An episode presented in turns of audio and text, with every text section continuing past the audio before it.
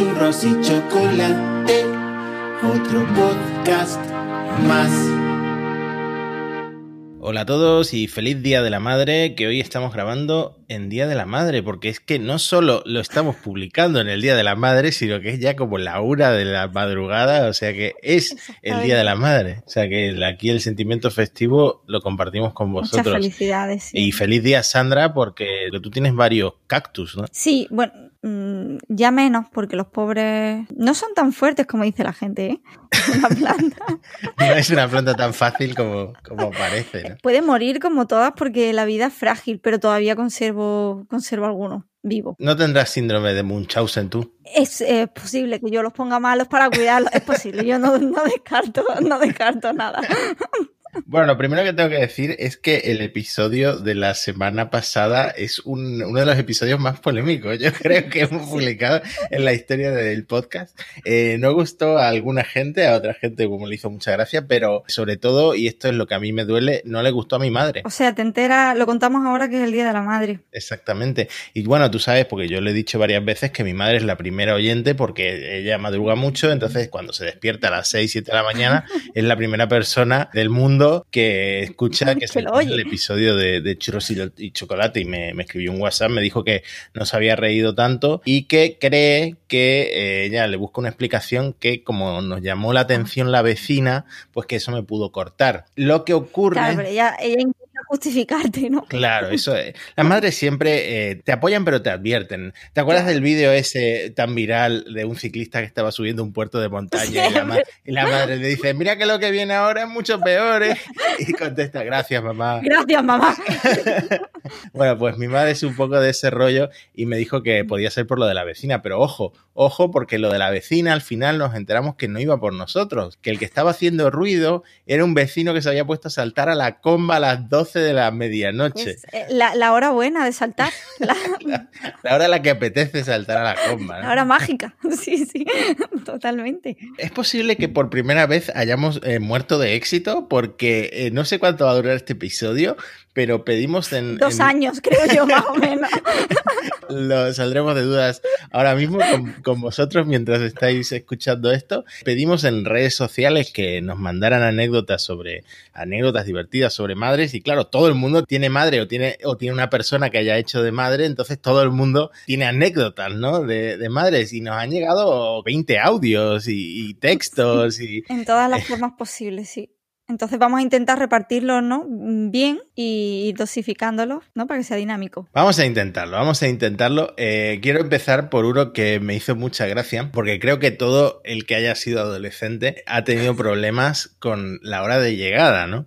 Hay madres más estrictas, madres menos estrictas. ¿Tú, tú tenías? Yo, la- a decir verdad, el problema es que yo no salía de fiesta, entonces es como, Entonces, no- es no como hacía que no falta. hacía falta. ¿no? Eh, ¿Tú tenías algún problema saliendo de fiesta? Yo, a mi madre no le gustaba que llegara tarde, pero la hora exacta no, no, se, no se definió. Y en fin de año estaba cancelada, no tenía hora de, Pues eso está muy bien. no tenía hora de regreso. Generalmente, una cosa que ocurre mucho es que las chicas, pues que- como que las madres son más estrictas porque, no sé, tienen como más miedo o lo que sea y, y son más estrictas con la hora de llegada. Pero a esta persona que nos ha mandado un audio que se llama Raquel, eh, la dejó llegar a la hora que quisiera, ¿no? Sí, Y efectivamente. mira, mira lo que pasa. Seguro que hay mil cosas, pero yo me he acordado de la primera vez que me dijo mi madre salir sin hora. Y la primera vez que me dejó salir sin hora, pues claro, yo iba todo relajada, la gente se iba yendo, yo diciendo, no pasa nada, te acompaño a tu casa porque yo voy sin hora. y bueno, no me acuerdo si tenía 15 años, 14 o 15 tendría.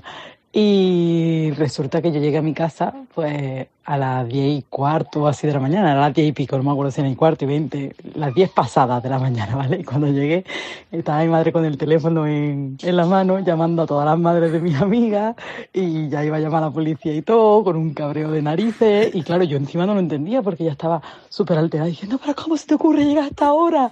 Y yo le dije, mamá, pero se me había dejado sin hora, pero sin hora no son estas horas. Para ella sin hora creo que eran las 3, 4 de la mañana y yo llegué a las 10 y pico de la mañana. A ver, a ver, las 10 y cuarto, la primera vez que sale sin hora. A ver, pero tienes razón ella. Sin hora es sin hora. A ver.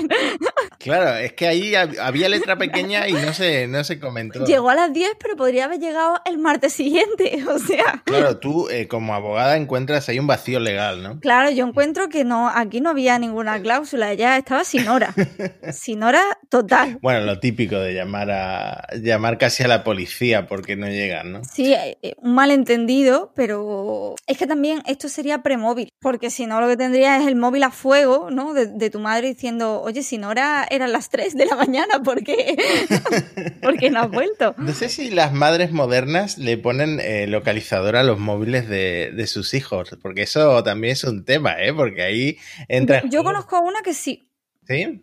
sí. ¿Y hasta qué edad? Porque si es un niño, vale, pero si es un adolescente, le gustará al adolescente que tenga, que esté siempre rastreado, geolocalizado No, por tu madre no o tu padre. Ya te digo que no le gustará, pero a lo mejor son las normas, ¿no? Bueno, al final esto fue un malentendido. Una dice una cosa, pero se interpreta de una forma, eh, en fin, un malentendido. Y tenemos otro audio precisamente de un malentendido, pero este ya no sobre un adolescente, sino sobre una niña pequeña y que pudo acabar mal, pudo acabar mal. Escucha Pudo, esto. pudo ser eh, un impacto TV, ¿no?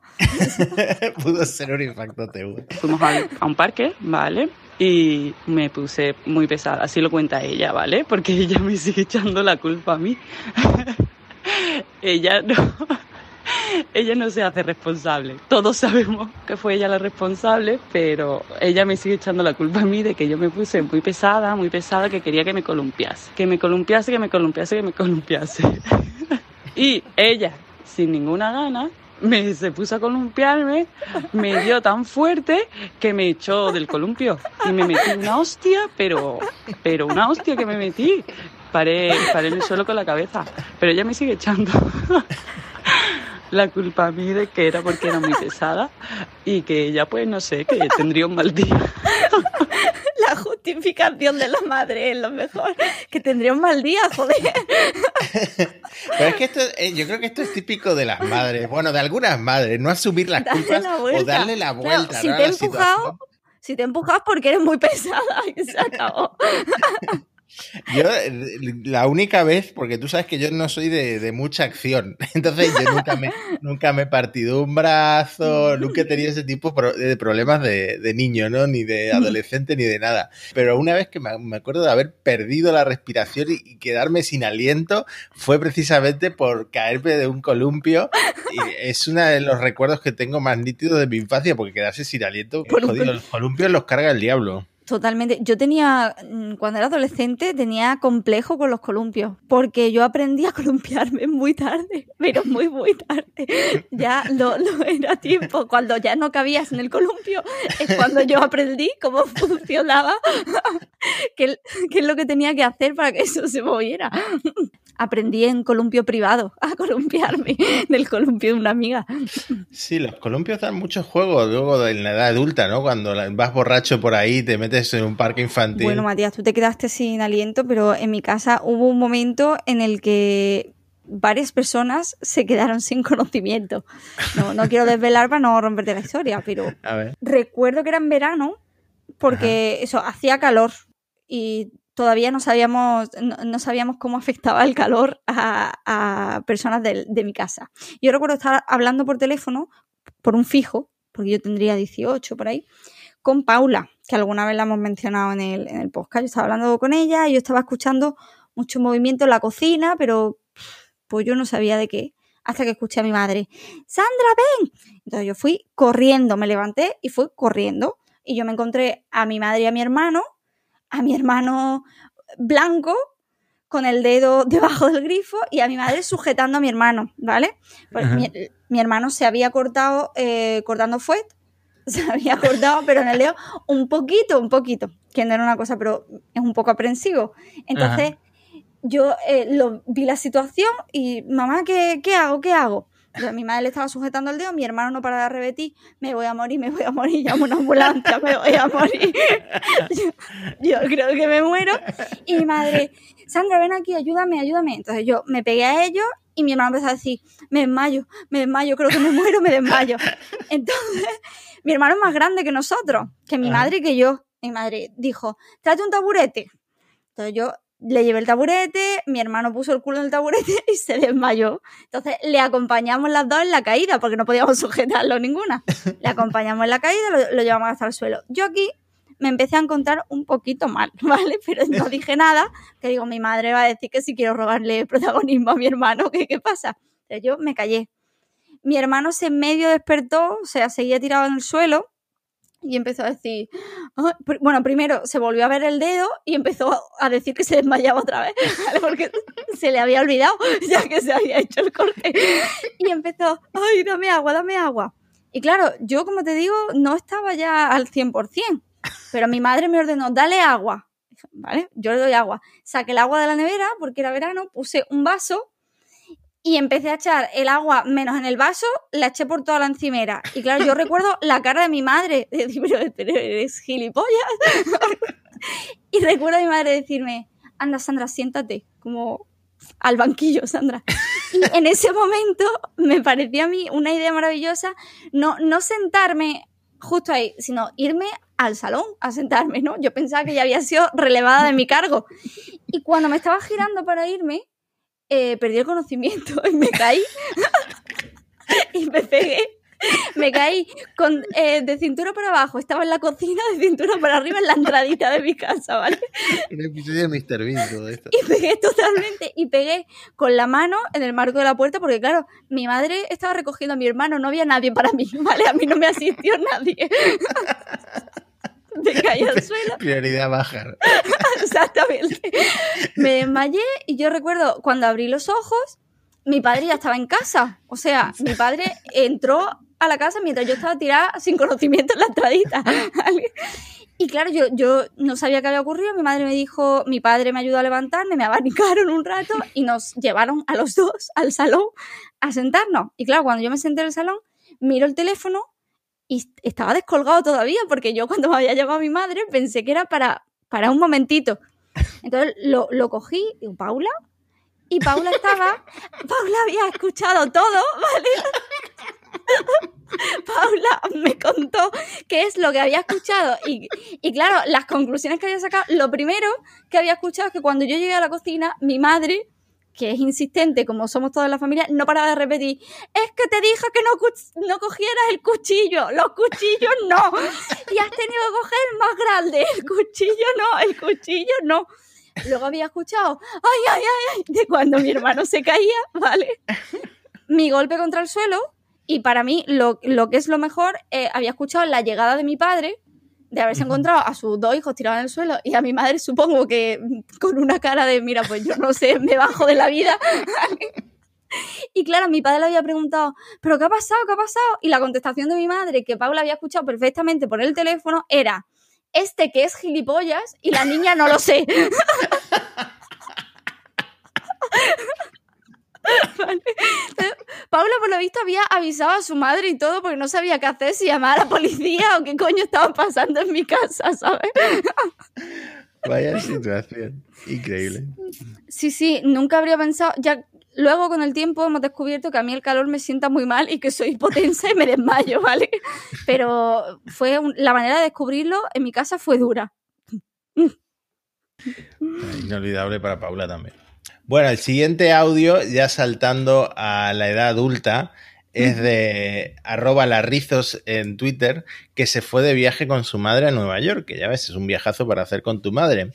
Y bueno, la madre es una de estas personas que cuando está fuera eh, quiere hacerlo todo, quiere vivir la experiencia completa. Y yo no la culpo porque yo soy igual. O sea, yo en mi casa soy un desperdicio humano, pero cua- cuando viajo eh, madrugo con los gallos y estoy todo el día fuera pateándome la ciudad y no vuelvo hasta la noche porque me da miedo pasear Claro, te da miedo, te da en, respeto. lugar- ojo. en lugares desconocidos. Entonces a esta, a esta señora, la madre de Bea, le pasa igual. Mira, escucha. Pues yo vengo a contaros una anécdota con mi madre que pasó hace un par de años cuando estábamos de viaje en Nueva York. Y bueno, estábamos ya en el hotel uno de estos días después de patear todo Manhattan, que yo no podía más. Estaba ya en pijama, metida en la cama. Mi madre bajó un momento a, a la recepción del hotel a fumar y cuando volvió a la habitación viene corriendo histérica. Vea, vea, vea.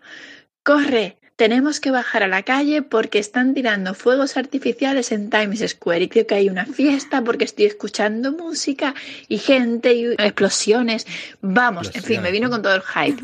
Yo tenía ganas cero, pero bueno, por una madre, ¿no? Pues yo me cambié otra vez, salí de la cama, me arrastré, me peiné, me vestí, bajé a la calle y, y bueno, y entonces descubrimos que las explosiones y los fuegos artificiales no eran más que un camión de mudanzas que estaba descargando sofás en mitad de la calle y la música venía de un carrito de perritos calientes. En fin, que se me quedó una cara de tonta impresionante, pero bueno, las risas y el descojone nos duró bastante tiempo después. Mira que es difícil levantarse de la cama cuando ya estás pensando en quedarte frito, ¿no?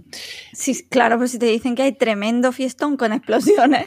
Yo no sé si esta mujer se imaginó que era fin de año, que allí en Times Square se, le- se lía, se lía la Claro, de yo- Dios.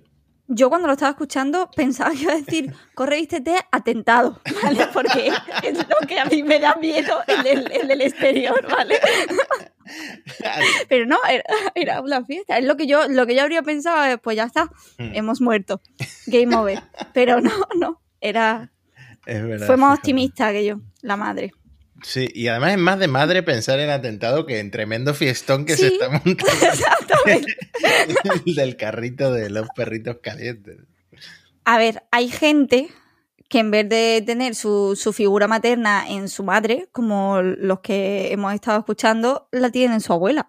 En mi caso la anécdota es de mi abuela, porque yo pertenezco a esa generación que fue criada por sus abuelos, pero bueno, como abuela que es, también es madre. Yo tenía por aquel entonces pues unos 19 años o así, llevaba poquito con carnet de conducir y me encargaba de, recoger a mi abuela cuando iba a la peluquería. Eh, mi abuela tenía un móvil, me habíamos comprado hace poquito, y ella no sabía hacer nada más que marcar números en el móvil y darle al botón de llamar. Total, que un, un día recibo una llamada de un número desconocido, la cojo y me habla una señora de peluquería que me dice que vaya a recoger a mi abuela, que, que parece que está mal de la cabeza. Mi abuela, que a día de hoy sí que está un poco mal de la cabeza, pero en aquel momento estaba estupenda, o relativamente estupenda. La cosa es que cuando llego allí eh, me encuentro a mi abuela que se había confundido y se había llevado el mando de la televisión en lugar del, teléfono móvil y estaba haciendo como que llamaba, o sea, marcaba mi teléfono móvil, le daba el botón verde que tenía el, mando de la tele, que era para apagar y encender la tele, y, nada, y se ponía como a hablar pensando que no tenía señal y evidentemente no me estaba llamando, estaba simplemente eh, marcando números e intentando llamarme. Ay, qué mujer. Pero es que lo mejor es que ella pensaría, vaya mierda de teléfono. que además apaga la tele cuando lo cojo. ¿sabes? No, es que ahora mismo imagino una mujer intentando, pues yo qué sé, subir el volumen de la tele con, con el móvil. Con el móvil. Vaya lío tenía. Espero que fuera un mando de la tele pequeño, porque por lo menos el mío es gigante. No sé cómo llevó, cómo llevó esa mujer el mando de la tele a la peluquería. Y la cara que se le quedaría a la pobre peluquera también, no sé. Hombre, para llamar a alguien, es que además le tendrá que haber preguntado a la mujer qué número está usted marcando en el, en el mando de la tele. No, para marcarlo en un teléfono real y contactar con alguien, ¿no? Claro, y si, y si el botón de encendido era verde, pues peor, ¿no? Porque el de llamada también es verde. Claro, porque es de llamar. Y yo no sé, pero los mandos estos que son internacionales, yo puedo apagar la tele de otro sitio. A lo mejor estaba volviendo loca la tele de la peluquería. Es que vete tú a saber. Pobre mujer, madre. Ah, bueno, pues muchas gracias a Jacinto por este audio Sí. que nos ha dado muchísima ternura. Y de hecho tenemos otro audio sobre abuelas, un audio muy cortito que me ha mandado mi tía desde Argentina sobre mi abuela, que es su madre. Claro. Claro.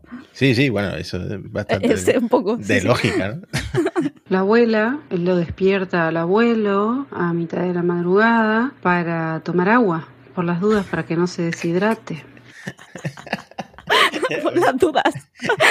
Ya advertí que era muy cortito, pero es que no hay más. O sea, imagínate ese, Para. ese pobre hombre a sus ochenta y tantos años que se tiene que despertar todas las noches. A las 3 de la mañana para beber agua. Mañana Por si acaso, por si acaso. Para no correr riesgo. Pero mi abuela eh, es mítica por esto porque hay otra historia y es que cuando ella se despierta y ella suele madrugar mucho, en plan a las 5 de la, de la madrugada, baja, hace el desayuno y sube el desayuno porque es una, una casa de dos pisos, sube el desayuno a mi abuelo y lo despierta para desayunar porque bueno, porque ya es hora de desayunar. Si yo estoy despierta a las 5 de la Lo mañana. siento. Lo siento, tendrás que desayunar. Lo siento, tú tendrás que desayunar a la hora que yo diga, ¿no? Pues to- toda la vida juntos y toda la vida aguantando esta dinámica. a lo mejor es el secreto, ¿no? A lo mejor Tener sí. una, una estricta dinámica. Te digo una cosa, mi abuelo está bien hidratado, gracias. Gracias a mi abuela. Eh, bueno, y accidentes eh, domésticos también han tenido que vivir muchas madres, que en este caso la que nos manda el audio no es la hija ni el hijo, sino la madre. La madre, sí. ¿Quieres introducirlo tú? Vale, pues es, es mi prima, concretamente, que tiene dos hijas y viven en Australia. Y esto es lo que pasa cuando te entretienes con una y, y no mantienes entretenida a la otra, creo yo. Hace dos semanas o así, las niñas estaban conmigo en casa y yo estaba explicando una cosa a Mila. Y como eran cosas del colegio, pues Mila tenía colores, tenía tijera y cosas. Y Inés, obviamente, también quería cortar cosas. Típico. Entonces, para que nos dejara terminar las manualidades que teníamos que hacer, le di unas tijeras que gracias a Dios no cortaban mucho y le dije, tú corta el jardín, la hierba, mientras yo ayudo a Mila. Y estaba cortando su hierba, súper entretenida, jajaja, jujuju, y de repente escucho... Justo al lado de mi oreja, la cabrona. No se cortó el pelo ella sola como los demás niños, no. Vino y me cortó el super trasquilón del siglo. Ahora que estamos en cuarentena y no podemos ir a la peluquería. Así. Pues mira, varias cosas que comentar sobre este, sobre este audio. La primera, viviendo en Australia, yo no dejaría a la niña suelta en el jardín porque puede, puede venir. Se la puede llevar un canguro. Se la lleva un canguro, viene una araña y la adopta. Pueden pasar mil cosas en Australia, entonces peligroso. Eh, no sé qué es más peligroso si darle las tijeras o mandarla al jardín. A que se defienda, ¿no? Por si acaso. Eh, pero es cierto, ¿no? Cuando hay dos niños o dos niñas o, o un niño y una niña, siempre hay este tipo de problemas. De hecho, yo conozco el caso de una familia que cuando es el cumpleaños de uno, le dan también un regalo al otro para que no se ponga celoso. Así que imagínate. Pensaba que ibas a decir que es el caso de que cuando hay dos niños acaban cortándose el pelo unos a otros, porque eso también se da frecuentemente, que se le dan las tijeras a uno, al final una cosa lleva a la otra. Yo conozco a unas que se recortaron el flequillo con muy poca edad y se dejaron un pelo precioso, vaya. Le dijeron que ellas de mayor querían ser peluqueras, que no había problema ninguno, vaya. Pero hacérselo, hacérselo a tu madre, o sea, le podría haber cortado la oreja también, porque ella ha puesto, no, está en el mismo, en la trayectoria. Eh, bueno, y volvemos un poco a saltar en edad y volvemos a la adolescencia, que también hay muchas anécdotas que se pueden contar en la adolescencia. Y nos llegó un, un directo en Twitter de The Winger, que es un amigo nuestro Sí. que se llama Alejandro. Y claro, Alejandro cuando fue adolescente, pues eh, salía de fiesta y a veces llegaba borracho a la casa. Lo voy a leer tal cual, ¿vale? Cuando entras a mi casa, primero hay un largo pasillo. Pues bien, la primera vez que llegué a mi casa borracho, el pasillo se me hacía interminable y además a oscuras, así que me tuve que apoyar en él, una mano en cada pared y las piernas más o menos separadas, en plan X, para mantener el equilibrio. De repente se encendió la luz y ahí estaba mi madre al final del pasillo. Después de unos segundos en silencio, empezó a partirse de risa y entre lágrimas soltó, parece Spiderman, y siguió riéndose. Cuando se le pasó, me ayudó a llegar a mi habitación, me dio una pastilla para el dolor de cabeza del día siguiente y una botella de agua. Y allí me dejó. Esto es amor de madre, Amor de madre total. Porque también te podría haber dado un collejón que te deje seco en el acto. Sí, claro, y esto al final eh, depende de la suerte que tengas, porque Le tocó el día de la comprensión, que podría haber sido otro día, ¿no? Un mal día como la madre de Almudena que hemos visto arriba. Y te manda a tomar por culo. Esto es, nunca se, nunca se puede saber. Bueno, y otro oyente, colega nuestro en Cuonda, que es Alex Barredo, también tuvo una... Bueno, él, él no, no ha firmado como Alex Barredo. ¿Cómo ha firmado? como otro que hace un podcast mejor que este. Bueno, solo por esa sobrada no vamos a hacerle publicidad a sus podcasts. no sé si quería mantener el anonimato, pero bueno. A punto Lo B. dejo ahí. Por ejemplo. Bueno, vamos a dejar en A.B o en Alex. Eh, pun- Ale B. B. punto. De punto o a punto barredo, ¿no? En fin, el email que nos manda Alex a churrosychocolate.yahoo.com, que por cierto nos preguntó por qué Yahoo tendrá que escuchar eh, uno de los episodios anteriores, eh, dice lo siguiente. Yo fui un adolescente de dos velocidades. Por las noches me metía la linterna debajo de la cama para leer El Señor de los Anillos sin que lo supiera mi madre. Y luego no iba a clase para irme de botellón. O sea, los dos extremos, ¿no? La, la apretada agenda también te digo. No puedo ir a clase porque tengo botellón, pero por la noche. Bueno, y fíjate que este hombre sigue igual, porque yo siempre que le hablo me contesta al instante porque está despierto, sea la hora que sea. dice, mi hermano y yo, siendo los adolescentes ejemplares que fuimos, sacamos tanto de quicio a mi madre que tuvo que venir mi abuela del pueblo a vivir unos meses con nosotros porque la alternativa incluía parricidio seguramente. Total, que un día estaba haciendo un botellón al lado del instituto a las 12 y aparecen mi madre y mi abuela que se habían acercado por el colegio a ver por dónde estaba. Sospechas fundadas. Ah, también me inventé que se había muerto mi padre para justificar dos meses seguidos de ausencias en clase. Pero eso lo dejamos para el episodio especial del Día del Padre que no habéis hecho. Supongo que porque sois un podcast embrista radical fundado por Soros, Nintendo y las compañías de compresas. Nos ha pillado. Habla- hablando de esto, ¿has visto el último anuncio? Creo que es de Tampax con Belén Cuesta. Ay, lo he visto ahora, pero estaba sin voz, que le está preguntando algo a otra persona, ¿no? Como sentada en una entrevista sobre es, Tampa. es muy emotivo. Son de Belén Cuesta como entrevistadora y otra chica desconocida Pero ¿y qué le pregunta? que pone cara de estar incómoda y Belén Cuesta le pregunta, ¿estás bien? ¿Te pasa algo? Y la otra contesta, es el talpón. Y dice Belén Cuesta, ah, que lo tienes mal puesto, no sé qué, y ahí termina el anuncio. Pero- La típica entrevista. La típica entrevista de televisión, sí, en directo. Bueno, hoy en día las entrevistas, como se ha visto en el programa de Javier Negre, siempre, Bueno. siempre pueden salir por, por, por donde no te lo esperan. por donde menos te lo esperas. Totalmente. Pues esta, ha sido la, la adolescencia de, de, Alex Barredo, ¿no? Que tenía botellón en el instituto a las 12, que una hora buenísima. Parecía la de tu vecino para saltar. Y contrasta un poco con la de The Winger, ¿no? De la de Alex, el anterior Claro. Alex, eh, que la madre pues le da el paracetamol o lo que sea. Y esta le- llama a la abuela. y la- y claro, y esta viene la abuela ya con la chancla Pide- en la mano para Pide pegar refuerzo, exactamente. con la zapatilla en la mano. ¿no? Bueno, nos mandaron otra historia también muy de adolescente, que si quieres la lees tú. Venga, vale. Resulta que con mi expareja siempre nos íbamos a su casa porque sus padres estaban poco allí y pues pasábamos el rato, entrecomillado, ¿vale? Aquí, Importante Cada- las comillas. que cada uno entienda lo que quiera entender. Bueno, pues un día, no sé cómo lo hizo, que cogió el envoltorio del condón y se, o sea, ya, ya no estaban pasando el rato tanto, pero bueno, y se lo metió en el bolsillo y se lo metió en el bolsillo de los pantalones. Al parecer, dicho bolsillo tenía un agujero bastante grande. Y justo después nos montamos en mi coche. Total, al día siguiente mi madre tenía que trabajar y se montó en el coche y fue a recoger a mi tía y a dos compañeras más.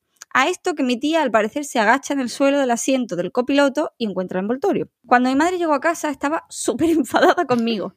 Y bueno, me dijo que no quería hablar del tema porque nunca había pasado más vergüenza, ¿vale? Vale, pues no sé qué le pasó por la cabeza que a los dos días me levanté y cuando miro mi mesita de noche me encuentro un libro de sexualidad y métodos anticonceptivos de 1985 o por ahí, en el que muy detalladamente y como método anticonceptivo estrella me recomendaba para no quedarme embarazada la marcha atrás. En vista de esto, decidí hablar con mi madre y después de reírme bastante del libro, terminé dándole una charla de sexualidad yo a ella. Y esta chica nos manda pruebas del libro. Sí, nos manda imágenes. Nos manda portada y interior como método estrella la marcha atrás, la verdad. Si podemos, lo dejamos también como enlace de alguna forma en la descripción del episodio, por si queréis echarle un vistazo y aprender algo sobre, lo queréis comprar o, leer o sobre algo. sexualidad retro, porque eh, me está trayendo como estrés postraumático esto, porque en mi casa también había un libro de sexualidad, esto súper retro, eh, que se mezclaba un poco con conceptos del catolicismo, ¿no? Un poco poco espirituales, eh, pero por norma general en mi casa no se hablaba de sexo. O sea, eh, si no hubiera existido, No, no si no hubiera existido en mi adolescencia eh, petardas.com, Te, te educó, ¿no? Petardas.com te educó. me educo, bueno, un poco errado la educación, pero yo todavía, todavía no tendría muy claro cómo es una vulva, por ejemplo.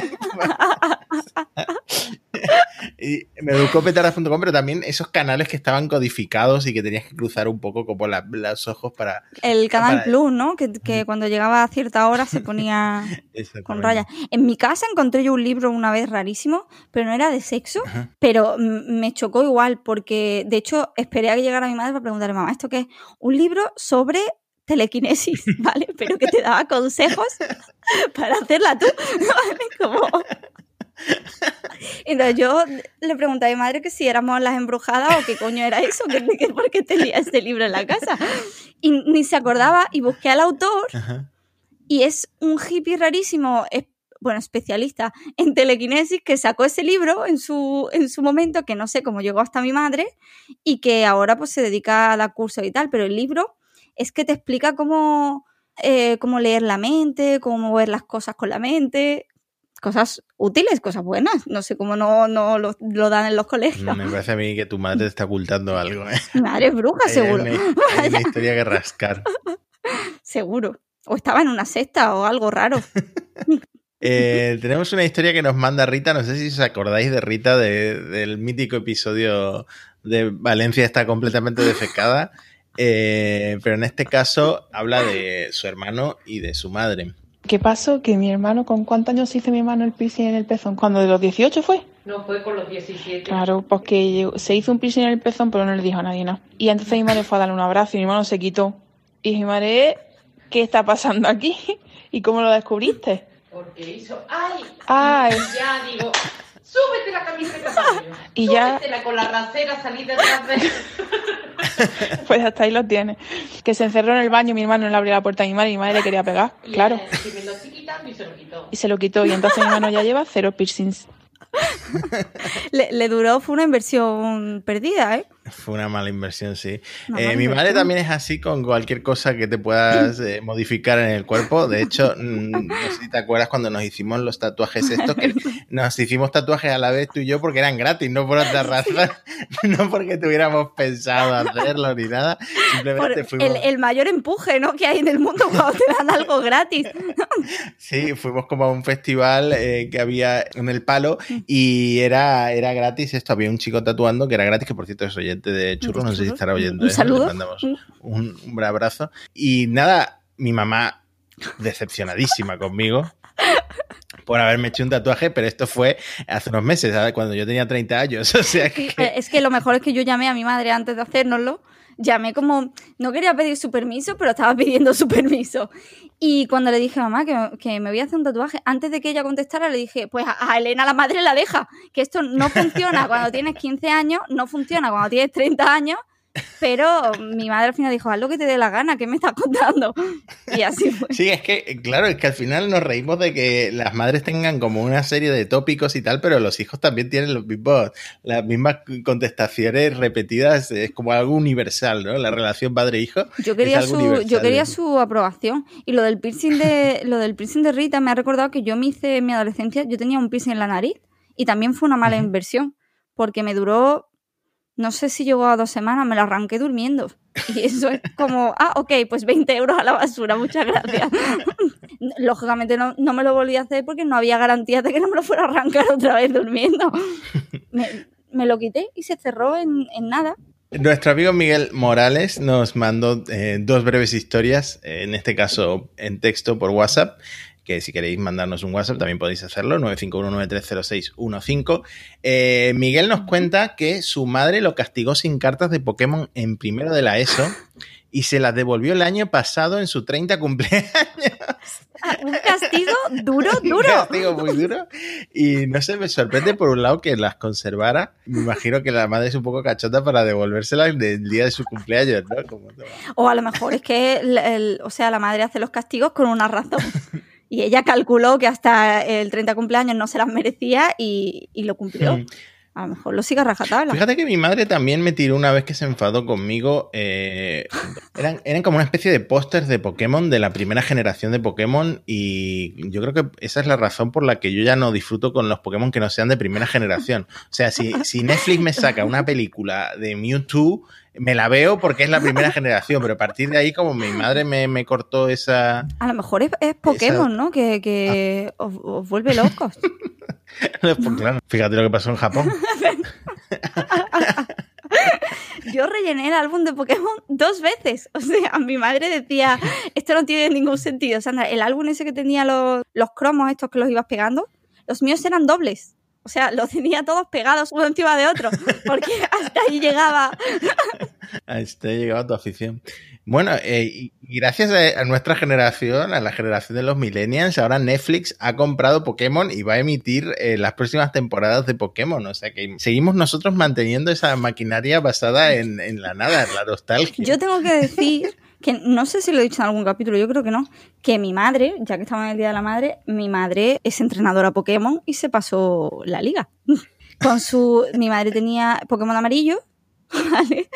Y se lo pasó con su Pikachu, que el Pikachu se llamaba mamá. Cuando ponía mamá lanzó Impactrueno, ella le puso su, su propio nombre.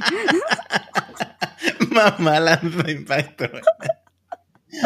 Y se pasó, se pasó la liga Pokémon entera, vaya. Esto es una cosa que siempre pienso, porque si nuestros padres en general se, se, han vuelto adictos al móvil, al Facebook y tal, pienso que también se podrían aficionar ¿no? a los videojuegos, como la abuela esta, Totalmente. la abuela esta del Animal Crossing que lleva como 4.000 horas jugadas al Animal Crossing, o el abuelo del Pokémon Go que tiene una bicicleta con 20 móviles porque va cazando Pokémon. Pues también pienso que, que nuestras madres podrían aficionarse a los videojuegos, pero como que tienen un poco más de reticencia, ¿no? Bueno, la tuya ya vemos que no, Sí. Pero ahí... La, la mía al final se adapta rápido, ¿eh? Sí, esto fue en la, en la Game Boy y luego cuando mi hermano tenía la, la Nintendo DS, Ujú. en mi casa hubo peleas a cuenta del profesor Layton, porque todos queríamos jugarlo, incluido mi madre, pero si era mi parte del juego, yo no quería que mi madre me dijera cómo hacer mis mm, acertijos y ella luego tampoco aceptaba ninguna, ninguna crítica sobre los suyos. Entonces esto iba a romper nuestra familia, el profesor Layton. Eh, bueno, Miguel nos mandó un segundo mensaje, ¿lo quieres leer? Venga, vale. Una vez mi madre me dejó de campamento en medio de la sierra de Huelva, un verano que hubo un incendio bestial, para que, entre comillamos, viviese la experiencia. Dos días después me evacuó protección civil. Esto Vale. contrasta mucho con el mensaje del piercing del hermano de Rita. Son como dos tipos de madres. No te hagas un piercing ni sobre mi cadáver y, y vete a este incendio forestal a sobrevivir. No, pero aquí, si, si demuestra algo, es que la madre de Miguel tiene un carácter fuerte, ¿no? Que le, le castigó no sé cuántos, cuántos, 20 años, 25 años sin, sin Pokémon y luego lo mandó al fuego a, a un campamento. Yo no quiero decir nada, pero aquí puede haber traumas de Miguel en tu infancia. A, a lo mejor le ha hecho muy fuerte todas estas cosas, no lo sé. Claro, es que eso es un, un poco como en Dragon Ball cuando Goku educa a sus hijos, que los tira por Claro. barrancos.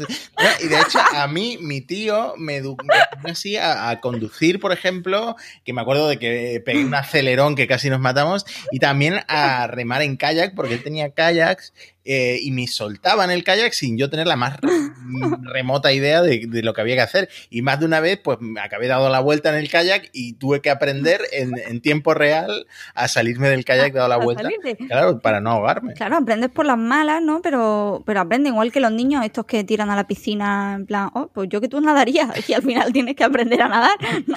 Eh, bueno, esta historia de nuevo eh, involucra a un hermano y a una madre. Tiene final un poco oscuro, ¿eh? Mira, te la leo. Sí, es verdad. Mi hermano quería un perrito, pero eso no iba a pasar. Así que hemos tenido tortugas, peces, incluso un gecko. Y un día mi hermano aparece con una jaula y dos hámsters, súper ilusionado, súper contento. Por lo visto lo había comprado con su propio dinero. Y cuando mi madre lo ve, típica pelea. A ti qué más te da, lo voy a tener en mi cuarto, etcétera. Entonces mi madre dijo que sepas que no pienso pisar tu cuarto mientras los ratones estén ahí. Ya le llama a ratones, ¿eh? un poco racista. Y a lo, Despectivo. despectivo. Al otro día, mi hermano va al colegio y cuando vuelve, los hámsters ya no están, han desaparecido. Dramote. Y mi madre, súper inocente. Yo no tengo ni idea, yo no he entrado en tu cuarto, es que yo no quería entrar en tu cuarto, no quiero entrar en tu cuarto.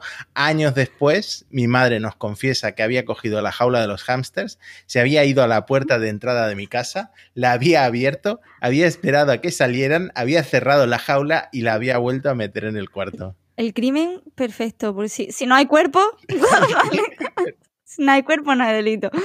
La mujer tenía un secreto ahí que yo creo que lo estaba carcomiendo y al final lo tuvo que soltar. Lo, tuvo que cortar. Es- lo de encubrir las cosas me recuerda, yo tenía un flexo, ¿vale? Una lámpara de mesa que mi madre odiaba con toda su alma, es que la odiaba. Y, y cada vez que, apro- que aprovechaba lo decía, entraba decía, qué flexo tan feo, no sé qué, y a mí me gustaba mucho porque era de colores. Y un día llegué a casa y mi madre había estado limpiando mi cuarto. Y lo primero que fue, lo que hice fue buscar mi flexo, ¿no? Dije, mamá, ¿dónde está el flexo? Y me dijo, el flexo se ha roto. O sea, el flexo lo he tirado porque estaba roto. Y le digo, como, el flexo no estaba roto, mamá, el flexo, el flexo encendía. La contestación de mi madre fue, estaba roto porque lo he tirado al suelo. Y ya está, y se acabó. me quedé sin flexo al, al instante. Bueno, por lo menos el engaño duró un poco menos que en este pobre. sí, este sí, pobre- esto, esto ha sido un poco una trama lo que, lo que ha organizado la madre. Eh, me recuerda hace poco, mm, yo le pregunté a mi madre una cosa porque siempre he tenido la duda porque teníamos un conejo que se llamaba Mafalda. Bueno, y Mafalda, digamos que se comió absolutamente eh, todo lo que alcanzaba, desde cables hasta eh, muebles, to- bueno, todo lo que pudieras imaginar que estuviera a su alcance se lo comía. Y un día mi madre nos dijo que iba a mandar a Mafalda a una, a una granja, a un campo donde... Pensaba que decir un reformatorio o algo de eso. reformatoria. No, la- y claro, yo a medida que he ido creciendo, pues siempre he recordado eso y claro, al final ir al campo, ir a la granja, llevarle al animal a la granja siempre era como un eufemismo de Sí. otras cosas que podían pasar en realidad. Entonces le pregunté a mi madre, ya con esto, con 28 años o así, y mi madre me dijo que no, que realmente la, la mandó a una granja. Entonces ya no, ya no sé qué creer, la verdad. Claro, porque mm, suena, suena poco creíble, pero es que a lo mejor, a lo mejor fue una granja.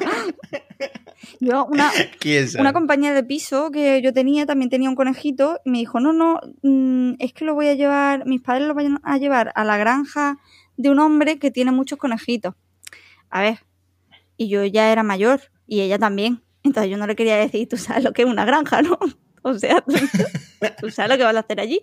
Pero no, parece ser que de verdad había un hombre que tenía conejitos en su granja, que a lo mejor hemos malinterpretado siempre este tipo de historias. Y están todos en la misma granja, ¿sabes? A lo mejor está con más falda y que no se puede saber. Eh, bueno, Dani nos manda eh, otro mensaje de nuevo sobre su hermana que eh, fue mamá y antes de ser mamá, pues como todas las madres primerizas, se puso a investigar sobre temas de maternidad. ¿Quieres leer el mensaje que nos mandó? Sí. Cuando mi hermana se quedó embarazada por primera vez, estaba súper ilusionada con el tema de la maternidad y se metió en varios grupos de Facebook que trataban estos temas. Uno de ellos era un grupo pro lactancia materna. A las pocas semanas se dio cuenta de que ese grupo se parecía mucho a una secta radical en la que su máximo referente parecía ser Lisa Tully de Juego de Tronos. ¿vale? Criticaban a todas aquellas malas madres que no seguían su- sus preceptos, pero lo más fuerte es que cuando una de ellas propuso una quedada en su casa en la que les iba a invitar a merendar un flan realizado con excedentes de su propia leche. Imaginad el café con leche. Ahí ya se decidió a dejar el grupo. Aún así, felicidades a todas las madres, incluso a las locas y a las radicales. Bueno, antes de que se me olvide de, pa- de pasar a, a hablar del tema, eh, no sé si sabes que en, ¿has visto Sex Education en, en Sí. No sé si sabes que el actor este que hace de listillo es el Sí. mismo actor que hace de hijo de Liza Tully en, en Juego de Tronos, el, el Robin Arryn. Es que me dejó loquísimo ese dato. Me dejó loquísimo ese dato. Host- Hostia, es verdad. Pues la cosa es que yo cuando la he visto ni me ha recordado. no, a mí tampoco, de hecho lo vi en Twitter, así como no puede ser, es la misma persona. Eh, y volviendo al tema, a ver, aquí es que, es que tienes toda la razón, o sea, las, talibanes estas de la lactancia están un poquito cucú, mm, pero no por, no por hacer postres con leche materna, que, a ver, a ver, a mí por lo menos un poco de curiosidad. Me O sea, tú, tú habrías ido a la fiesta. me pica un poquito la curiosidad. tengo, que, tengo que admitir que me pica un poquito la curiosidad. Eh, pero el problema es que, que llegan a ver por encima del hombro a, a las mujeres A las que, a las que o dan biberón o, o- o las que no dan la teta hasta los 18 años del niño, ¿no? Hasta la primera comunión, hasta que vaya a la, a la universidad, ¿no? Ahí es- son temas muy oscuros, pero yo intento. Yo creo que esto tiene que ser. O sea, que tiene que ser un submundo Sí. impresionante. El día que, que a lo mejor dices, bueno, pues me voy a empezar a interesar por esto, voy a buscar y acabas espantada, en plan, hostia, todo esto estaba, estaba aquí al alcance de mi mano y no, no sabía nada. Que la gente estaba haciendo flanes con leche materna, pues es que es una cosa que, que te puedo... Me, me, recuerda a una película que había como un tráfico de, de leche materna. Una de un hombre que muere asesinado por una zanahoria. Creo que no la he visto porque me acordaría. le clavan una zanahoria sin un ojo. Y también pasa una cosa súper guay, que es que el protagonista se pone unas balas entre, entre los dedos, ¿vale? Como si las coge entre los dedos y las acerca a una chimenea y se dispara. O sea, es maravilloso. Una maravilla de película, la recomiendo. Bueno, siguiente audio. Hola, ¿qué tal? Yo soy Javier Lacorte, fan desde vuestro primer episodio. Os he escuchado todos y me alegro un montón de que hayáis vuelto eh, y ahora sois más necesarios que nunca. Bueno, mi anécdota con mi madre para este Día de la Madre es cuando yo tenía unos siete años o así, que estaba un domingo por la tarde en casa con mi familia y llamaron al teléfono. Yo cogí el teléfono, que me encantaba hacerlo con esa edad, y era una tía política que teníamos, bueno, y tenemos, que nunca ha caído bien en mi familia absolutamente nadie. Entonces le cogí el teléfono y me dijo que quería hablar con mi mamá. Yo le dije que claro, tía. Entonces me aparté el auricular no más de 15 centímetros de mi cabecita y dije gritando a pleno pulmón, ¡Mamá! ¡La que peor te cae del mundo! y, mm, eh, y estaban mi hermana y mi madre en el salón y yo les veía la cara y vi que empezaron a mirarse con una cara y, yo empecé, ¿pero qué pasa? ¿Qué pasa? ¿Por qué os miráis así? ¿Qué pasa? Y no entendía nada. Claro, ellas luego me explicaron que si yo pegaba un berrido así con el auricular tan pegadito, pues iba a enterar de algo muy malo. Eh, nunca nadie en mi familia, fuera de mi madre, mi hermana y tal, ha hablado de esto. Mm, No sabemos en qué quedó, no sabemos si lo escuchó, si no. Entendemos que sí, pero nunca hubo ningún comentario al respecto. Y como la relación ya era un poco tensa de antes, pues desde luego no se descensó. Así que ahí quedó el misterio. Quizás, quizás en algún momento hablemos del tema y, y me atreva a preguntar y diga, bueno, ¿lo escuchaste o no? Y a ver qué me dice. Un abrazo. Bueno, eh, esperemos que esta tía no esté escuchando churros y chocolate porque ya sería doble combo, ¿no? Pobre mujer. Además sería revivir, ¿no? Recuerdo, viejas heridas. De esta no te recuperarías, ¿eh, Javier Lacorte. Por cierto, me hace mucha ilusión que nos siga y nos escuche eh, Javier Lacorte porque tiene un podcast eh, muy escuchado sobre Apple que se llama Loop Infinito y como todos sabemos, solo existen dos tipos de podcast exitosos, que son los de El Terrat y los de Apple.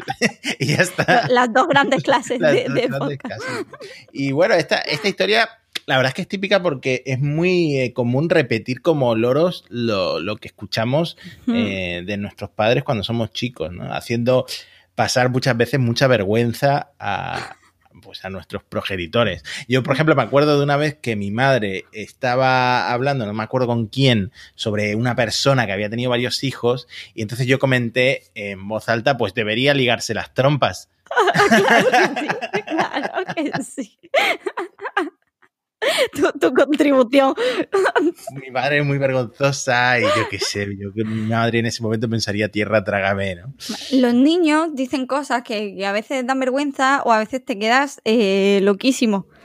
La, la hija de mi prima, cuando estuvo en, cuando estuvieron aquí en España, yo estaba jugando con ella a las Barbies y a ella le gusta que juguemos solas, no quiere nadie más en la, en la habitación. Y estábamos jugando solas a las Barbies y no sé qué le pasó, era con los pinipón, se le cayó, no sé si era un- una peluca a la pinipón o qué coño pasó, y ella dijo, anda coño, y yo, claro, yo, yo sé que esa palabra no está permitida, ¿no? Pero claro, no sabía qué hacer porque si le doy importancia, No, no sé si, si la estoy, le estoy reforzando que diga anda coño constantemente, no lo sé. Entonces me quedé callada y pasar el tema, pero seguimos jugando y lo volví a decir. Dije, mira, yo me voy a ir y ya, ya está. Entonces le dije, uy, se, se acaba ya la hora de jugar y cogí y me fui a mi casa porque Me sentí muy impresionada. Eh, Bueno, está- estás hablando de Mila, ¿no? La hija de tu Sí. prima Esther, ¿no? Porque nos ha mandado otro mensaje, eh, esta vez por escrito.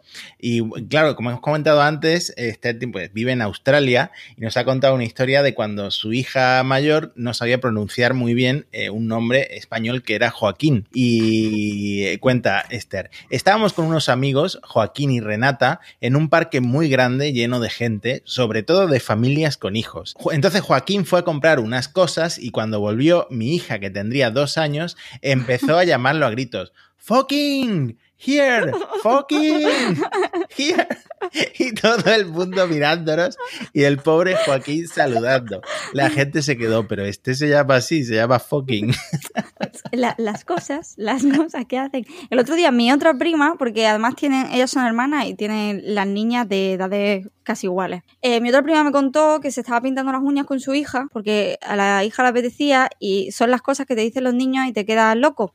Porque ella se estaba pintando las uñas de los pies y por lo visto pues se le quedó mirando su hija y le dijo, anda mamá, qué guapa, pareces una mujer. Y claro,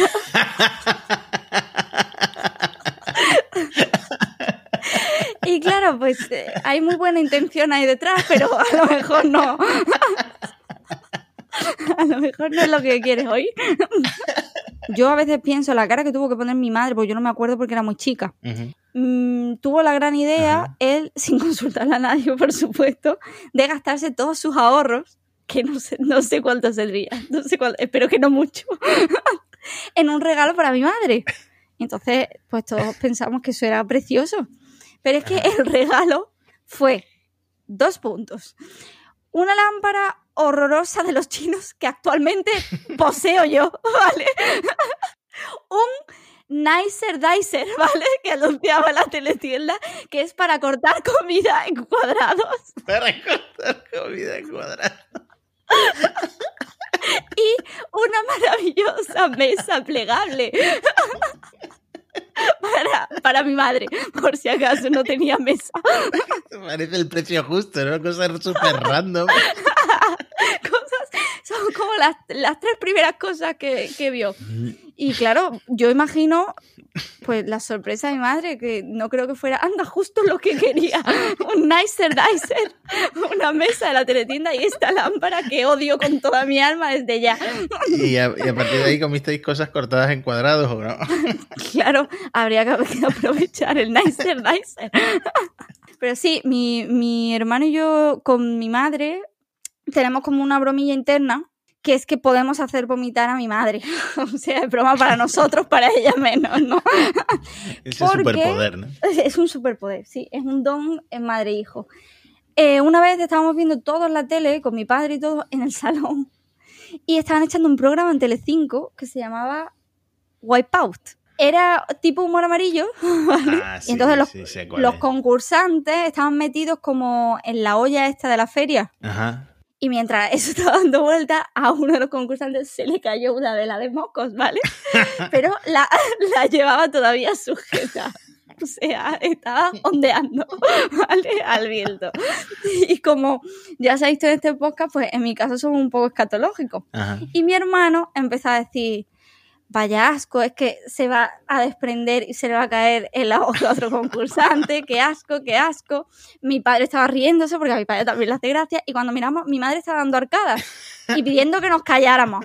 Pero mi hermano siguió, siguió diciendo, ay, que eres, que el moco, mira qué consistencia, que no sé qué, que no sé cuánto. Y lo siguiente que vimos fue a mi madre correr por el pasillo, ¿vale? Para efectivamente vomitar.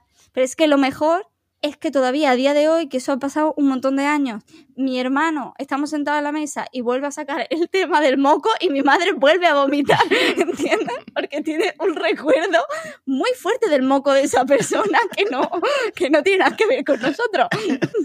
Eh, bueno, siguiente audio. Este, además, es de mi padre, que fíjate eh, que parece que nuestra familia la, la más participativa en este episodio, pero claro, es que les gusta churros y chocolate. ¿no? Los podcasts Claro. pequeños dependen de sus familiares, como las startups. ¿no? Claro, totalmente. Y venga, dice así. Mi tía tenían una, una puerta de cristales y estábamos haciendo travesura con mi primo y me estaba corriendo. Espera, espera, espera. Voy a, voy a pa- voy a pausarlo. Voy a pausarlo porque aquí tengo que Ah, explicar. Tienes que matizar, hay que matizar. Tengo que matizar una cosa y es que me estaba corriendo, no es lo que parece en España porque allí no tiene ese significado, entonces significa que su primo estaba corriendo detrás de mi padre como persiguiéndolo, ¿no? Ok, mejor, la aclaración mejor. Continuemos. Y estaba tan limpio el vidrio que no, no vi que estaba cerrado. Y pasé para el otro lado. Nada, estaba ensangrentado, estaba todo cortado, y qué sé yo. Y viene mi madre y dice, uy, lo que va a decir tu tía, dice, con el vidrio. Y yo estaba todo sangrado. No, esto también es típico de, de las madres, ¿no? Preocuparse por el, por el qué dirán, por el qué dirán, porque al final mi abuela tuvo cuatro hijos, entonces ya cuando llegas a, a una experiencia, pues sabes que los niños, te preocupan tus puertas, ¿no? Que, que los niños son de, son de goma, ¿no? Los niños al final Claro. no se hacen. Yo, yo recuerdo sobre cristales, era muy chica, recuerdo todo lo que he oído y tengo como un breve recuerdo de la sensación, pero en mi familia, Ajá. mis primas, las que han contribuido a, a este, a este podcast, que yo se lo agradezco mucho, eh, tuvieron un accidente doméstico. Sí. Eh, una de mis primas, la que estaba ahora en Australia, se chocó contra la puerta de la cocina y rompió, la puerta tenía un cristal, lo rompió y se cortó el tendón y no sé qué más de la muñeca. Entonces, eso sangraba bastante. Lo que coincide en todas las personas que pueden dar testimonio de esto es que eso era una matanza. De hecho, las tres personas a las que he preguntado me han contestado, eso fue la carnicería. Claro, mi prima sangraba mucho y avisó a mi otra prima, a Raquel. Y claro, al ver toda la sangre que había, mi otra prima se bloqueó un poco, no hizo nada. Y la que estaba sangrando paseó por toda la casa, ¿vale? Con el brazo sangrando mientras llamaba a la ambulancia. Llamaron a mi madre, que estaba en mi casa conmigo, con mi hermano, que era un bebé. Y mi madre, pues, echó a correr para, para arriba para ayudar a mi prima y mandó a mi otra prima a mi casa. Y tuvo que llamar a la madre de ellas, a mi tía, y explicarle, cuando llegues a casa, mmm, no te desmayes ni te mueras ni nada, porque es que está todo lleno de sangre, ¿vale? Que es que parece la escena de un crimen. Pero por lo visto había sangre hasta por las paredes del paseo. Del pa y esto no lo digo yo, tenemos un audio que mmm, es testimonio. Es que mi hermana adultera muchas veces la realidad. Recuerda las cosas extrañamente raras o modificadas. Le pasa siempre. Yo no me desmayé. Yo me puse a chillar como una loca y no sabía qué hacer, básicamente, pero porque salía la sangre a chorros, literalmente a chorros. Era como una fuente y yo decía, ¡ah! ¿Pero qué hago? Es que nos habíamos enfadado. Pero que si quieres yo te lo cuento. ¿Y tú qué sabes, mamá, si tú no estabas? Bueno, pero la madre llegó después y lo vio todo, ¿no? Pasamos a, a, otro bloque importante en lo que refiere a las madres y es cuando piensan que sus niños eh, o se han perdido o ha pasado algo. Este, este, este bloque ha dado muchas muchas series, la verdad. Ha dado tema para muchas series. Sí, Niños Desaparecidos es una fuente inagotable de historias de thriller, ¿no? Pero escucha esta porque tiene final inesperado. Yo soy hijo de padres divorciados y bueno, un día, cuando yo tenía como seis años, mi madre llegó a casa, no me vio en la casa, como que no había llegado de la escuela, se supone que el transporte escolar me tenía que llevar a casa después de clases. Le preguntó a mi abuela que si me había visto, me dijo que no, y empezaron a buscarme, no me vieron, llamaron a la escuela, la escuela dijo que me fui con el transporte, llamaron al transporte, el transporte dijo que me dejó en la casa, y lo siguiente, por supuesto, fue llamar a la policía. La policía me empezó a buscar, eh, mi madre llama a mi padre, hay que tener en cuenta que en ese momento ellos dos era una guerra, una batalla campal, y no se hablaban, por supuesto, pero esta vez me tuvo que llamar, mi padre llamó a un amigo que era de eh, FBI de mi país, por así decirlo, aunque le queda grande ese nombre. Empezaron a buscarme, patrullas por la zona, por la ciudad, y nadie me encontraba y todo el mundo llorando y pasaron varias horas. Y bueno, resulta que al final yo salgo de la habitación y veo a todo el mundo ahí reunido y todo el mundo asustado y me abrazan, me saludan, me dan golosinas. y bueno, resulta que yo tenía la costumbre de dormir muy pegado a la pared porque el frío de la pared me gustaba. Y básicamente nadie me vio que estaba durmiendo en mi cama, muy pegadito a la pared, arropado quizás, y lo primero que pensaron es que me habían secuestrado, robado, qué sé yo. El hecho es que todo el tiempo estuve en la habitación y la policía me buscó para nada y todo el mundo me buscó para nada y todas las lágrimas fueron para nada. Me gusta que le den chuchería porque es refuerzo positivo a perderte. Sí, la verdad es que la reacción fue bastante buena. Y también me hace gracia que eh, todo esto sea porque él duerme pegado a la pared para, para estar fresquito, ¿no? A ver, es- que es un motivo muy válido. Es un motivo muy válido, sí, es como darle la vuelta a la almohada para que esté del lado más fresquito, eso causa un placer inigualable, ¿no? Exactamente. Este audio, como decía, es de Eduardo Marín, que también tiene un podcast, y claro, no vamos a hacerle publicidad a Javier Lacorte y no a Eduardo, porque en Churros y Chocolate, no, en Churros y No Chocolate sería somos como, no. como las madres, no tenemos favoritos, eh, entonces vamos a tratar a todos nuestros oyentes por igual, y el podcast de Eduardo se llama eh, Reboot, también está en Cuonda, es uno de los mejores podcasts eh, cortitos de noticias de series y películas geek, ¿no? Que esta palabra que Eduardo odia, que es Marvel, DC, etcétera, ¿no? Así que si os gusta ese rollo, escuchad Reboot o Reboot Reboot. en Wanda. Maravilloso. A mí me ha recordado la historia de, de Eduardo a una muy cortita de mi hermano, que esta sí me acuerdo porque ya no era tan bebé. Mi madre se volvió loca buscando a mi hermano, pero loca por toda la casa. Yo recuerdo su cara de preocupación abriendo la puerta de la casa a ver si es que mi hermano había cogido y se había ido. Pero resultó que mi hermano estaba riéndose dentro de un armario, comiéndose todas las galletas que había. un poco de rollo sin chan, ¿no? Eh, Fue un poco rollo eh, judío huyendo de los nazis, ¿vale? Porque fue en un armario en el que no, no habrías pensado que hay un niño dentro, la verdad. Hay veces que los niños se pierden, pero otras veces directamente se quieren ir de casa. Este es muy bueno. Vamos directamente, vamos a escucharlo. De nuevo de, de tu prima Esther, que le agradecemos un montón. Que nos está La colaboración. A las dos, sí, porque nos han contado muchas cosas. Que un día, cuando Mila tenía entre 3 y 4 años, vine a la cocina con una mochila y me dice, mamá, que me voy. Digo, "Mm, ¿dónde te vas? Me dice, a Sydney. Digo, ay, ¿a Sydney? ¿Cómo es que te vas a Sydney? Y dice, necesito el coche que me voy a Sydney. Y digo, ¿pero cómo que te vas a Sydney? Y dice, porque tengo que conocer a mis verdaderos padres. Total, que le empezó a preguntar más preguntas. Y le digo, pero a Sydney me dice, sí, digo, pues tú no puedes conducir. Dice, bueno, pues, y si tú me llevas, me dejas con mis verdaderos padres y luego tú y yo te vuelves. Y le digo, pero ¿cómo que tus verdaderos padres están en Sydney? Y me dice, sí, es que yo sé que mis padres no sois vosotros y que están en Sydney. Así, sin más. A mí me gusta la, la manera honesta ¿no? que tiene, que a lo mejor si tú piensas que alguien no es tu madre, pues dudas más, pero Sí, bueno. Mila es muy honesta. Pero también aprovechándose de llévame tú que yo no tengo carnet. ¿no? Sí, pero llévame, llévame tú que tengo tres años y no puedo conducir. Y bueno, y Esther se lo toma a risa, pero si un niño te dice, es que yo sé que no sois mis verdaderos padres, ahogarte de miedo, ¿no? Esto que me, que me estás contando, niña. Es que imagínate que no lo hubiera sido por un casual, ¿no? Bueno, en España hubo una época que esta monja hacía cosas raras. Claro, por eso. Igual tú dices, uy, mi hija sabe cosas que yo no sé. Pero bueno, las madres se toman esto con humor porque las madres están hechas de otra pasta. Entonces vamos a, a poner ahora una serie de, de audios que lo demuestran. El primero es de nuestra amiga Jody Serrano, eh, que nos cuenta una historia de las escatológicas.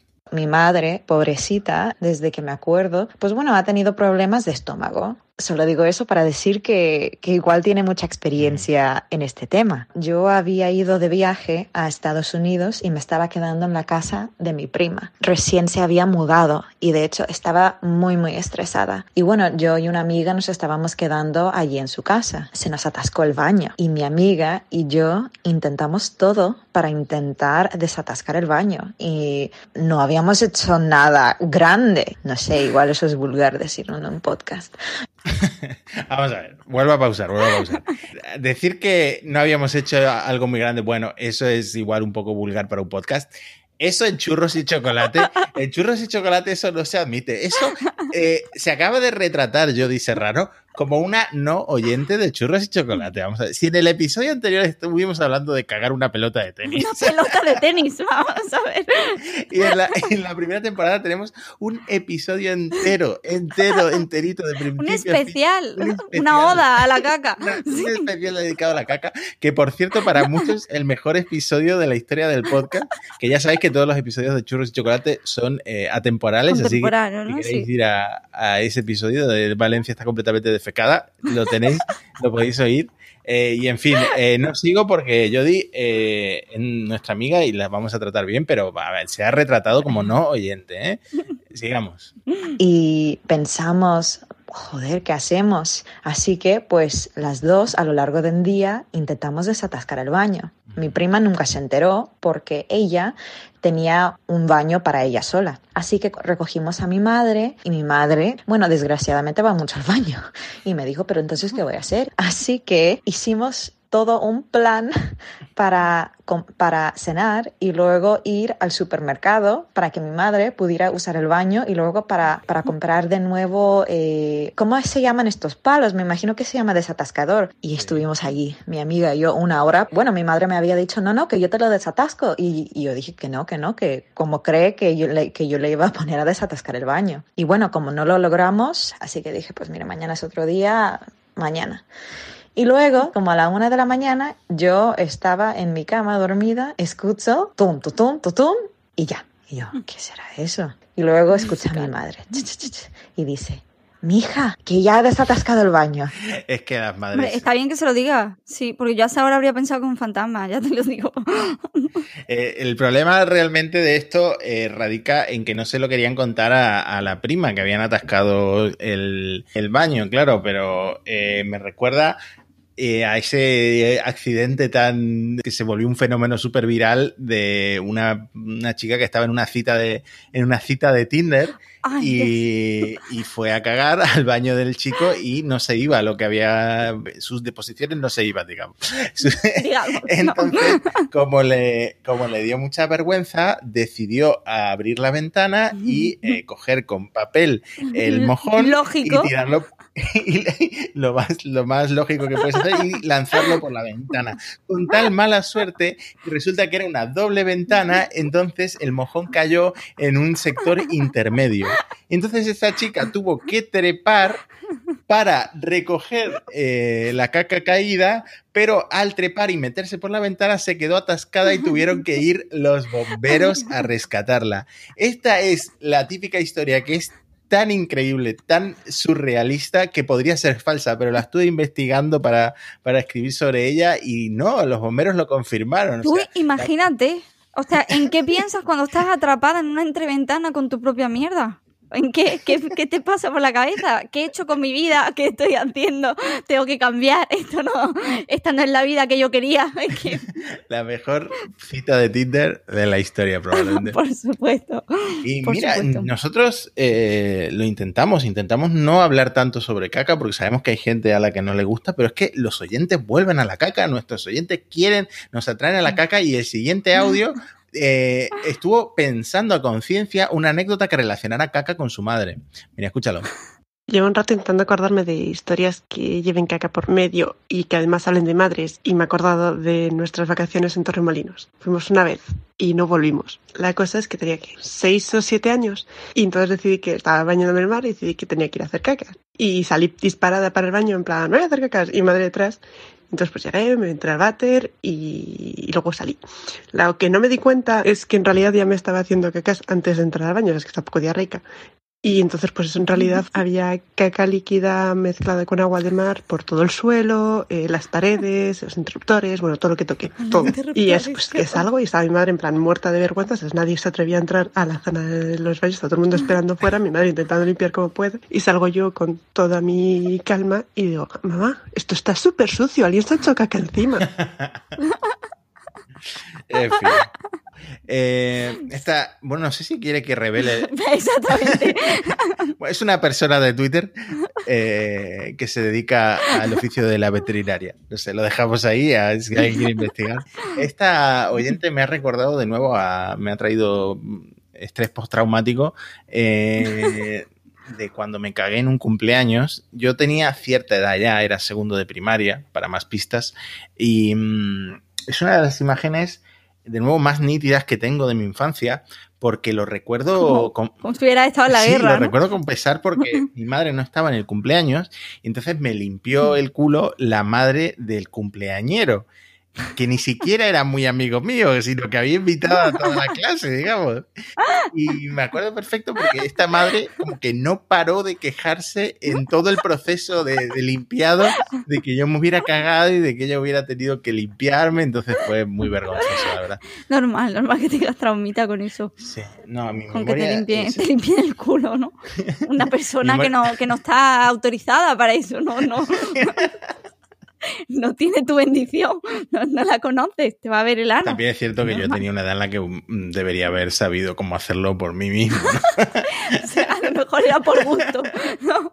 Porque era- eras un niño marqués. Señora, venga a limpiarme el culo. Bueno, mi madre también ha mandado un audio sobre su madre, que viene a ser mi abuela. También es muy gracioso, vamos a oírlo.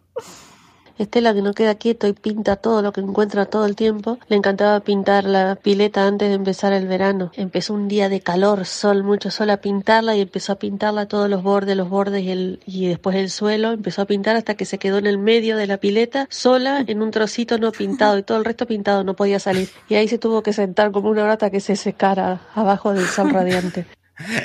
Bueno, mi abuela en su casa tiene una piscina que no tiene ni el depurador, entonces tiene que vaciarla y llenarla. Ya no lo hace, pero antes lo hacía todos los veranos. Y, sí que es una mujer que está todo el día pintando y arreglando. Eh, pero el detalle del audio que a lo mejor os llama la atención es que mi madre llame a su madre Estela, que es el nombre. No, pero esto en mi casa se hace mucho. O sea, mi madre se dirige a su madre como mamá en segunda persona, pero en tercera persona no dice mi madre, dice eh, Estela. Entonces Estela. nosotros, sus hijos, los hijos de mi madre, los cuatro hijos de mi madre, no llamamos a mi abuela abuela, le decimos Estela. O sea, Estela, eh, quiero tal cosa, no sé qué. Y lo mismo hace mi madre con mi padre, al que llama Gustavo. Entonces, eh, en, el caso de mi padre, no solo en, en tercera persona, sino que en segunda persona también se dirige a él como Gustavo.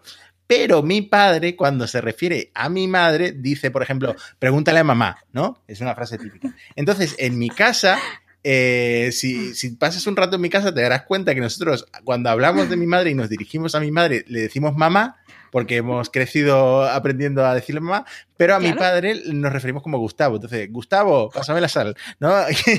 Como si no, como si no fuera con vosotros, ¿no? Que, que- que acabara de llegar. Es que esto eh, es porque en realidad todo esto se reduce a que a mi madre no le gusta llamar papá a mi, a mi padre porque no es su papá. Entonces, mi madre no dice. Claro, Mi lógico. madre no dice pregúntale a papá o ve, ve a ver qué está haciendo papá. Mi padre dice ve a ver lo que está haciendo Gustavo, porque no es mi papá. Claro, claro. Será el tuyo en todo caso, pero el mío no. Bueno, tenemos un último bloque que también es típico de madre, que son los lapsus. Eh, es típico de madre que si tienen varios hijos, pues te llamen con los nombres de todos los demás menos tú, ¿no? Y en este caso, el primero que nos manda un lapsus de su madre es Diego, que ya había participado en uno de los episodios anteriores con un audio. Y este, pues, va de lo que va, ¿no? De su madre. Yo la anécdota que tengo de hace muchos años de mi madre fue allá por el Mundial 78, así que hace mucho. Eh, cada vez que hacían un gol y después pasaban la repetición, mi mamá festejaba como que si era otro gol más. Entonces pensaban que los partidos tenían como 15 goles cada uno. Imagínense lo que era en la familia, nos moríamos de risa. Me da, me da pena porque si se entera la verdad estará decepcionadísima, ¿no? Sí. De que le parecerá muy aburrido. Claro, es que el final eh, sería mucho más entretenido eso, ¿no? Que hubiera 15 goles, ¿no? Un rollo en balón. Claro, la- las emociones, ¿no? rollo baloncesto o algo así. Me estoy dando cuenta que al final todos tenemos cariño a una anécdota que, por muy sencilla que sea, se nos ha quedado toda la vida. Imagínate, desde el 78 hasta ahora, lo primero que se le viene a la cabeza a Diego es eh, esta anécdota, ¿no? Claro, porque a, a él le gustará, ¿no? Le, le trae buenos Le recuerdos. tra- claro, le trae buenos recuerdos. Ha pasado tanto tiempo, pero lo tiene ahí guardado en un lugar eh, privilegiado de la memoria. Eh, en este caso, Izán González, que es eh, un compañero de sector, digamos, eh, no tenía anécdotas de su madre o no se le ocurrían, pero le ha pedido a la novia que le escriba a la madre de la novia, o sea, la suegra de Izán, para que nos mande anécdotas, porque esta mujer, por lo visto, pues es una caja de sorpresas y Es, tiene es un una de fábrica, anécdotas. ¿no? Es una fábrica de, de sorpresas y tiene esta que me ha hecho mucha gracia, escucha. Mira, estábamos en Algeciras comprando unos chaque, una abriga, unas chaquetas de piel. Y el chico tenía allí muchos timbales y aparatos de música. Bueno, ¿y qué tal? ¿Ustedes no son de aquí? Pues no, somos de Armería. Ah, ¿de dónde el tomatito? Digo, pues sí, el tomatito, hay pepinito, hay calabacines, hay de todo. Así de ignorante en la música fui. Es un lazo de tu mamá. Adiós.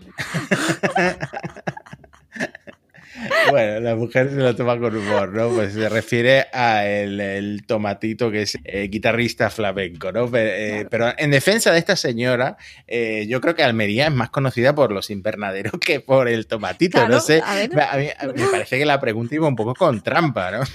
Claro que tiene, en el fondo tiene un poco de razón, ¿no? O Sí, sea, tiene- hay tomatitos y hay más cositas, ¿no? O sea, no ha dicho ninguna mentira.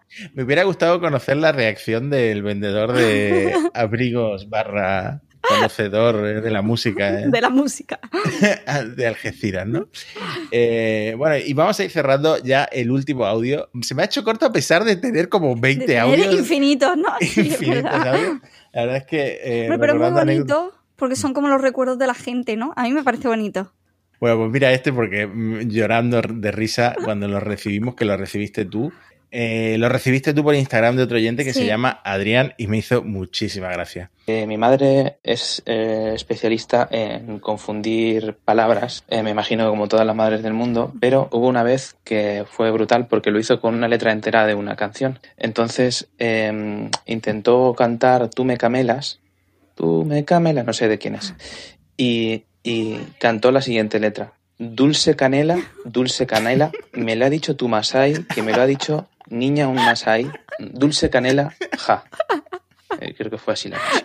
No sé si me gusta más lo del Masai o lo de acabar con ja.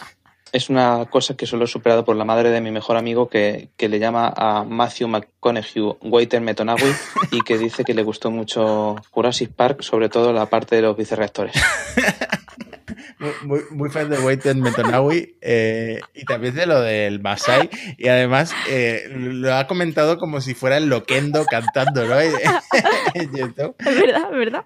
Está, está, está muy bien narrado, la verdad, me ha hecho muchas gracias. Y sí, es, sí es cierto que la parte de los vicerreactores es la que más, En Jurassic Park, es sí, la que sí. más me en Jurassic Park, ¿no? Cuando, cuando- cuando estallan los vicerreactores y sale todo, todo el uranio.